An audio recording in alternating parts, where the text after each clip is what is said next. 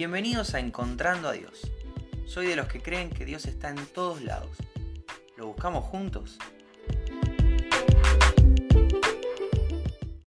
Hola, ¿cómo estás? Bienvenido, bienvenida al episodio de hoy de Encontrando a Dios. Hoy es 15 de abril y aparte de ser 15 de abril, en este año 2022 es Viernes Santo. ¿Qué es el Viernes Santo? Bueno, es, es el viernes de esos tres días que Jesús estuvo muerto previo al domingo de resurrección, este, este, domingo, primer día de la semana, donde Jesús resucita entre los muertos, ya glorificado, eh, demostrando su deidad y el poder de Dios.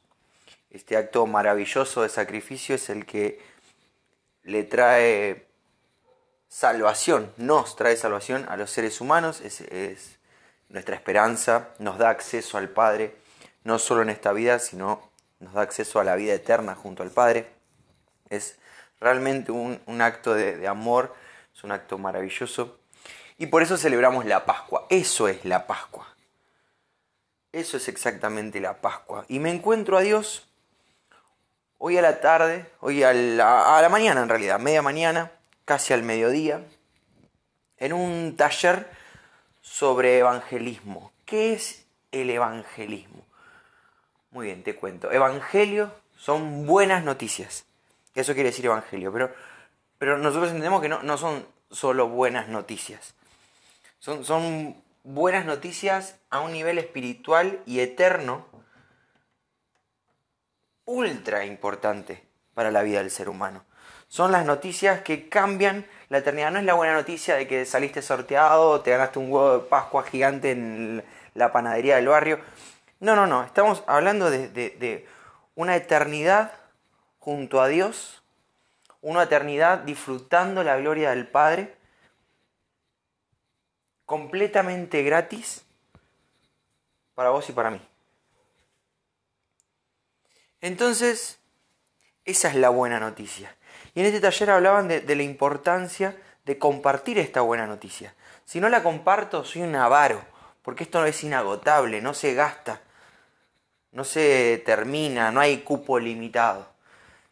Entonces, guardárselo a uno, tener un tesoro tan grande y no querer compartirlo con nadie es realmente de, amarrete, como se dice acá, de, de, de avaro, de no querer compartir. Y eso me llevó a pensar que aunque es un tema recurrente, te habrás dado cuenta de que constantemente estoy presentando a Jesús como el Salvador, constantemente estoy contándote cuál es nuestro rol en esto de la salvación, si es que algo tenemos que hacer. Eh, porque creo que eso es lo más importante de mi vida. Y, otra vez el tema recurrente, voy a ser papá. Y sin embargo, antes que mi hijo está mi Señor. Tengo a la mejor esposa del mundo, indiscutido, es la mejor. Y antes que ella está mi Dios. Soy un ser humano igual que vos, completamente egocéntrico como todos. Busco satisfacer mis propias necesidades, mis propios placeres. Y antes que yo está el Señor. Entonces, esto es una noticia terriblemente grande. ¿Cómo no te la voy a compartir cada vez? Pero hoy quiero contarla de una manera completa. Hoy te la voy a contar con un contexto bíblico completo. Hoy voy a detenerme en cada paso. ¿Por qué? Porque si no sabes esto, hoy puede ser el día que entendiéndolo y haciéndolo una realidad en tu vida, puedas alcanzar la salvación. Completamente gratis, ya se pagó la deuda, completamente gratis para vos. Pero si ya lo conoces, tal vez tenés acá algunos textos bíblicos, algunos pilares que te pueden servir para afirmarte y para contarle a otros lo que crees, lo que es tu pasión, lo que te salvó la vida, que debería ser nuestra pasión. Entonces tenemos que partir del punto de que todos nosotros necesitamos al Señor. Hace un rato me junté con unos amigos a tomar algo y mis dos amigos no, no creen en Dios o, por lo menos no, no, no profesan una, una fe cristiana. Eh, y los dos hablaban del vacío que se siente a la noche, de ese vacío en el pecho, de ese ir a acostarse y dar vueltas en la cama, de, ese, de esa necesidad de, de, de algo más grande que uno trata de llenar con diferentes cosas, pero descubre al final que nada lo llena, que nada lo completa, que nada, que nada es suficiente. Y te digo esto porque yo también estuve ahí. Y, y, y, si no lo pasaste, seguro que lo estás pasando. Y no es algo que te deseo, pero es algo que nos pasa a todos. Tenemos un gran agujero en el corazón que hemos tratado de llenar con amor, que hemos tratado de llenar con dinero, que hemos tratado de llenar con excesos de cualquier tipo, pero parece que, que, que con trabajo, con lo que se te ocurra, tratando de, buscar eso que realmente nos haga felices, que realmente nos haga sentir llenos. Lo loco es que parece todo el tiempo que la alegría está 5 metros más adelante. Y cuando llegas a lo que pensaste que te iba a satisfacer, te faltan 5 metros más. Y cuando crees que obteniendo esos, caminando esos 5 metros más, que obteniendo ese auto, que obteniendo ese empleo, que estando con tal mujer, que disfrutando de tal momento, que visitando tal país, que lo que sea, teniendo tanta plata invertida, que teniendo tal estatus, ¿crees que llegaste? Te faltan cinco más. Y parece que la alegría se te escapa. ¿Sabes por qué? Porque no está en nada de eso. Entonces sé de lo que te estoy hablando, porque yo también estuve ahí. Y en lo único que me sentí lleno, que en lo único que me sentí completo, cuando de verdad me sentí completamente amado, completamente abrazado, fue en el Señor, cuando entendí lo que te quiero contar. Todos somos pecadores, todos tenemos un vacío en el pecho que queremos llenar y necesitamos llenar. Fíjate que dice 1 Corintios 6 del 9 al 10. ¿No saben que los malvados no heredarán el reino de Dios? No se dejen engañar. Ni los fornicarios, ni los idólatras, ni los adúlteros, ni los sodomitas, ni los pervertidos sexuales, ni los ladrones, ni los avaros, ni los borrachos, ni los calumniadores, ni los estafadores heredarán el reino de Dios. Entonces, si vos lees esta lista, de pronto, si no sos muy, muy fiel a la verdad, vas a decir, bueno, yo no tengo nada que ver con ninguno de estos, de esta gran lista que me deja descalificado del reino de Dios. El problema es que Romanos 3:23 dice, todos han pecado y están privados de la gloria de Dios. Todos. En el momento en que lees esta lista y decís, bueno, eso no es para mí, yo no soy avaro, yo no soy borracho. Tal vez alguna vez tome de más, pero no, no, no, no vivo borracho. Entonces esto no es para mí, no estoy fuera de esto. Nunca engañé a mi esposa, entonces no soy eh, adúltero. No soy un pervertido sexual, tengo algunas rarezas, algunas cosas pícaras. No, no, no, no, no. No importa la lista per se, porque Romanos nos dice que todos hemos pecado, todos desagradamos a Dios, todos rompimos la ley, todos velamos por nosotros mismos en lugar de velar por el otro. ¿Qué ley? La ley que dice que amarás al Señor tu Dios con todo tu ser, con todo tu corazón la rompimos. No amamos al Señor con todo nuestro ser. Dice que el segundo mandamiento o la segunda mitad de la, de la lista de esta ley se reduce en amar al prójimo. El prójimo es cualquier persona que te rodee, cualquier ser humano que esté alrededor tuyo tiene que ser amado por vos. Entonces cuando empezás a achicar la mirada y te pones realmente a mirar con honestidad tu propia vida, descubrís que no amas a Dios todo el tiempo, con toda tu fuerza, con todo tu corazón, con toda tu mente, con toda tu alma. Y mucho menos a las personas que te rodean, porque está ese vecino que pone música fuerte, porque está esa persona que te hacía bullying en el colegio, porque está ese novio, esa novia que te engañó, porque está, no sé, quien sea. Entonces de pronto amo a todos, pero no tanto. Amo a todos si me conviene. Amo a todos si es fácil para mí, si no me demanda. Entonces todos rompimos la ley de Dios. Todos pecamos y todos quedamos fuera. Si yo aprieto dejar de grabar en este momento, es un mensaje terrible. No hay salvación. No hay, no hay quien haga lo bueno, no hay ni siquiera uno, dice otro versículo. No hay ni siquiera uno. Entonces estamos en un problema. Pero no corto acá, porque la historia sigue. Esta es una buena noticia. Esto realmente cambia vidas y eternidades. Entonces no puede terminar acá. Lucas 5:32 es Jesús hablando y dice, no he venido a llamar a justos, sino a pecadores para que se arrepientan. Yo sé que la palabra arrepentir no nos gusta. No nos gusta, qué genial es vivir como quiero y no, no pedir disculpas. No, no, no negar lo que hice. El problema es que tengo que asumir la responsabilidad. Arrepentirse es no querer volver a hacerlo nunca más. Eh, la, palabra para arrepentirse en el idioma original es una suerte de cambiar de dirección. Es no volver a caminar por ese camino. Es no volver a tomar esa decisión. El problema es que somos como el perro que vuelve al vómito todo el tiempo. Entendemos el pecado, entendemos la, el peso del pecado, pero así todo lo elegimos a diario. La idea es dejar que el Señor obre en nosotros de tal manera que el pecado se vuelva lo que es para Él, algo horrible. Entonces ya no voy a querer pecar, porque sé que, que tiene implicancias muy grosas. ¿Qué implicancias? Bueno, en que nosotros, aunque no somos justos, nos tenemos que arrepentir.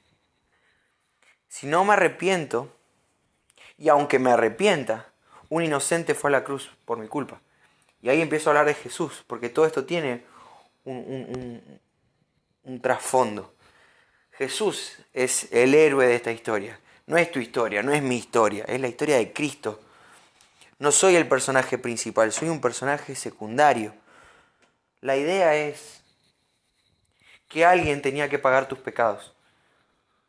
Primer paso, arrepentirse. Menos mal que no vino a llamar a justos, porque no hay ni uno justo. Entonces Jesús dice, yo vine a llamar a pecadores al arrepentimiento. Y con solamente arrepentirse es suficiente. Hechos 4:12 dice esto.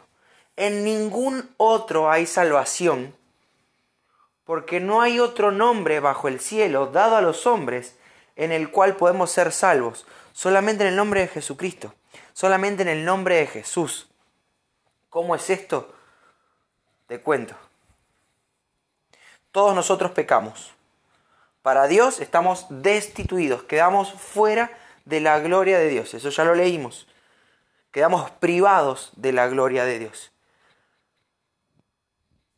Entonces aparece un Jesús que no es un tipo más, no es un tipo copado, un, gran maestro de la ley, un profeta. No, no, no, es Dios hecho hombre. El acto más humillante por amor. ¿Cuál es la humillación? Que teniendo gloria, que siendo adorado en el cielo, elige venir a nacer de una mujer. Elige venir a, a una tierra donde hay dolor, donde hay sufrimiento, donde le van a escupir en la cara, donde lo van a negar, donde se le van a reír, donde lo van a humillar. Pero lo elige, ¿por qué? Por amor. Y viene y nace, ok, crece, perfecto. Pero en todo su proceso de vida no peca ni una sola vez. Dice la Biblia que fue tentado en todo. Jesús sabe exactamente por lo que estás pasando. Sí, pero yo tengo una debilidad con esto. Jesús fue tentado en todo. Conoce exactamente cómo estás. La diferencia es que Él no pecó, que Él no cedió, que Él no tropezó con la piedra. Entonces, de pronto, Jesús es el único ser humano en toda la historia que nunca pecó, que nunca se equivocó, que nunca hizo nada malo, nada malo. Y era el único que entonces, teniendo la sangre limpia, siendo perfecto delante de Dios, habiendo agradado a Dios en todo, elige dar su vida para salvación de muchos.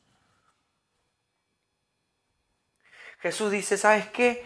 Las deudas de Miguel. Miguel pecó, Miguel cometió un montón de pecados, rompió la ley de Dios todo el tiempo, Pero ¿sabes qué? Yo cargo la culpa de Miguel. Yo me hago cargo de la culpa de Miguel. Pero no es solo conmigo, es con cada ser humano de la humanidad. Jesús dice, yo cargo esta culpa. Ahora listo, esa es la buena noticia. Hay una esperanza. Alguien pagó nuestra deuda delante de Dios. Ahora lo loco, lo, terrible de lo que tiene que atravesar Jesús, es lo que dice 2 Corintios 5:21. Al que no conoció pecado, Jesús, le hizo pecado por nosotros para que fuéramos hechos justicia de Dios en él. ¿Qué quiere decir esto? Que Jesús no cargó con nuestros pecados, Jesús se hizo pecado. Entonces en ese momento se, se genera un acto maravilloso, terrible, pero maravilloso. Terrible porque un inocente muere como el peor de los culpables pagando tu culpa y mi culpa. Pero es maravilloso porque e-, esa perfección que habitaba en él ahora es accesible para vos y para mí. ¿Cómo es esto? Se activa algo como una ley de sustitución. Mi pecado lo carga él, su santidad la cargo yo. Entonces ahora sí soy llamado santo. Pero vos te mirás a vos mismo y decís, yo no soy santo. Yo soy un desastre. Yo a mí soy un desastre. Sé que vos también sos un desastre. Entonces, ¿cómo es? El Señor nos ve completos, pero en el momento en el que reconozco, tengo que hacerme cargo, tengo que entender, verbalizar y empezar a vivir, demostrando que creo que realmente Jesús es el Hijo de Dios.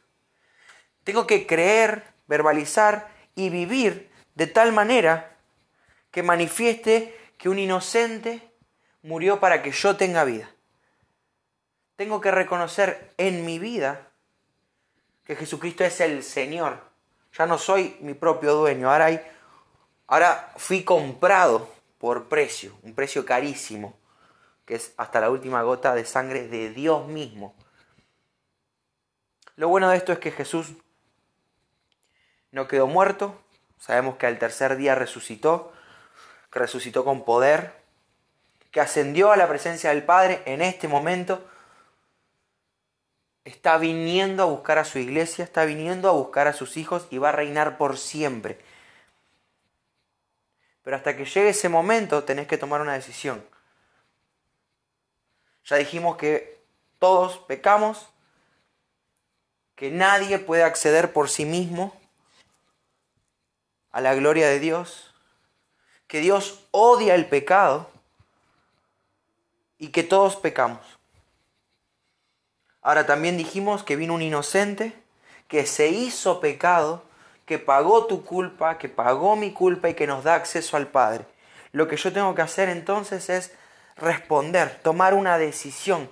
Voy a seguir viviendo perdidamente, voy a tratar de llenar mi vida, ese agujero que tengo en el pecho, como decían mis amigos, con cualquier cosa que la vida me ofrezca tratando de que algo por fin me haga feliz? ¿O voy a ir a esa persona que me salvó, que me amó tanto y tan profundamente que me salvó, que dio hasta la última gota de su sangre, para que yo tenga acceso al Padre, para que yo tenga vida eterna, para que yo sea salvado? ¿Cómo no voy a ir? No hay otro nombre dado a los hombres No hay santos, no hay religiones,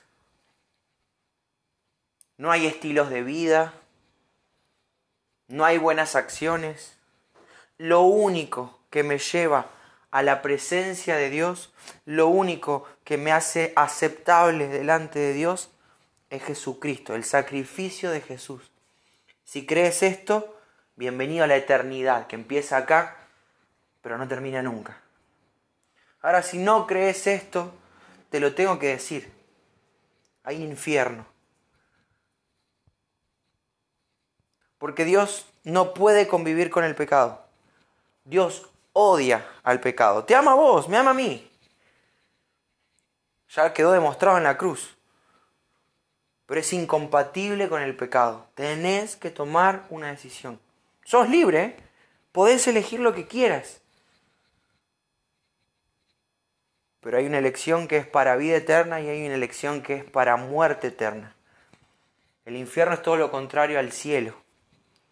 Es dolor, es sufrimiento, es padecimiento. Imagínate la, tu peor momento de la vida, pero sin final. Acordate ese dolor físico, ese dolor emocional, esa depresión, ese momento más oscuro de tu vida, pero sin final y potencial. Eso es el infierno. Eso es lo que, lo que nos espera por haber roto la ley de Dios. Dios no condena a nadie, cada uno se condena a sí mismo con el estilo de vida que llevamos. Pero si yo me pongo, me, pongo a hacer buenas cosas, a partir de ahora, ahora que me contás esto, si yo empiezo a hacer el bien, ayudo a las viejitas a cruzar la calle, eh, le doy plata a cada nene que pase pidiendo, no tiene que ver con tus buenas acciones, no te alcanza, no me alcanza. Por eso alguien tenía que venir a pagar, porque ni vos ni yo podíamos pagarlo. Era una deuda que, que nos excedía completamente. Por eso es tan grosso Jesús. Por eso es tan grande el mensaje de la cruz. Por eso es tan importante que lo entiendas, porque no hay otra manera.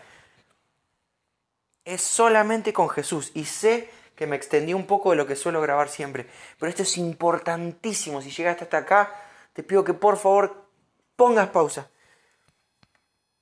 Te tomes el tiempo que necesites.